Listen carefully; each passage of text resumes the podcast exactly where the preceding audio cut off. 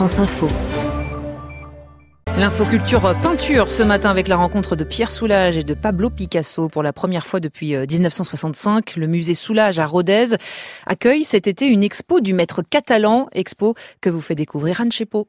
C'est comme une matriochka, c'est comme une poupée russe, c'est-à-dire qu'on a comme un mini musée Picasso à l'intérieur du musée Soulages.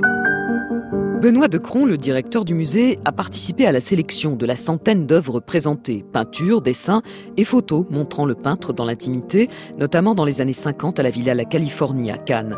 Les œuvres choisies vont de 1907 à 1956. On s'est arrêté essentiellement sur un ensemble de peintures et de dessins cubistes parce que le cubisme c'est très très important pour comprendre Picasso et le reste de l'histoire de l'art. Et ensuite des vues d'intérieur avec les enfants par exemple, les proches de Picasso, des portraits et des natures mortes, et quelques peintures surréalistes. Mais on est vraiment dans le quotidien de Picasso. Dans cette exposition très pédagogique, il y a évidemment des tableaux incontournables. Le grand nu au fauteuil rouge, peint en 1929, en fait partie. C'est une femme disloquée, c'est un nu. Sa chair est allongée, sa chair est déformée. On peut y retrouver son sexe, ses seins, son nombril, son visage, ses bras. C'est vraiment presque effrayant. Elle est dans un fauteuil, elle pose, et à la fois, je pense que c'est un tableau qui montre bien que chez Picasso, je dirais la cruauté et la beauté ne font qu'un. Œuvre majeure de l'exposition, le portrait de Dora Maar de 1937 est présenté juste à côté de celui de Marie-Thérèse Walter, compagne précédente de Picasso. Le peintre a fait poser les deux femmes de la même façon et le contraste est saisissant.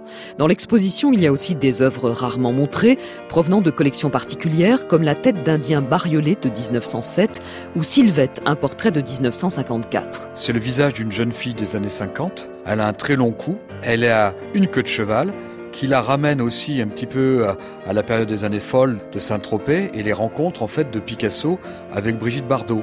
Ce qui caractérise cette peinture, c'est son apparence sculpturale, c'est-à-dire qu'on a l'impression, avec ses accords de gris, de noir et de blanc, d'avoir une tôle qui est soudée, roulée, assemblée, et donc ce visage est comme une sculpture. Des sculptures, il n'y en a pas dans l'exposition, ni de collage, mais pour ce jeune musée qui, deux ans après son ouverture, a déjà accueilli plus de 400 000 visiteurs venus les œuvres de Pierre Soulages, il était important de montrer Picasso à tous ceux qui, éloignés de Paris et des grands musées, n'ont jamais vu sous leurs yeux un tableau du peintre espagnol.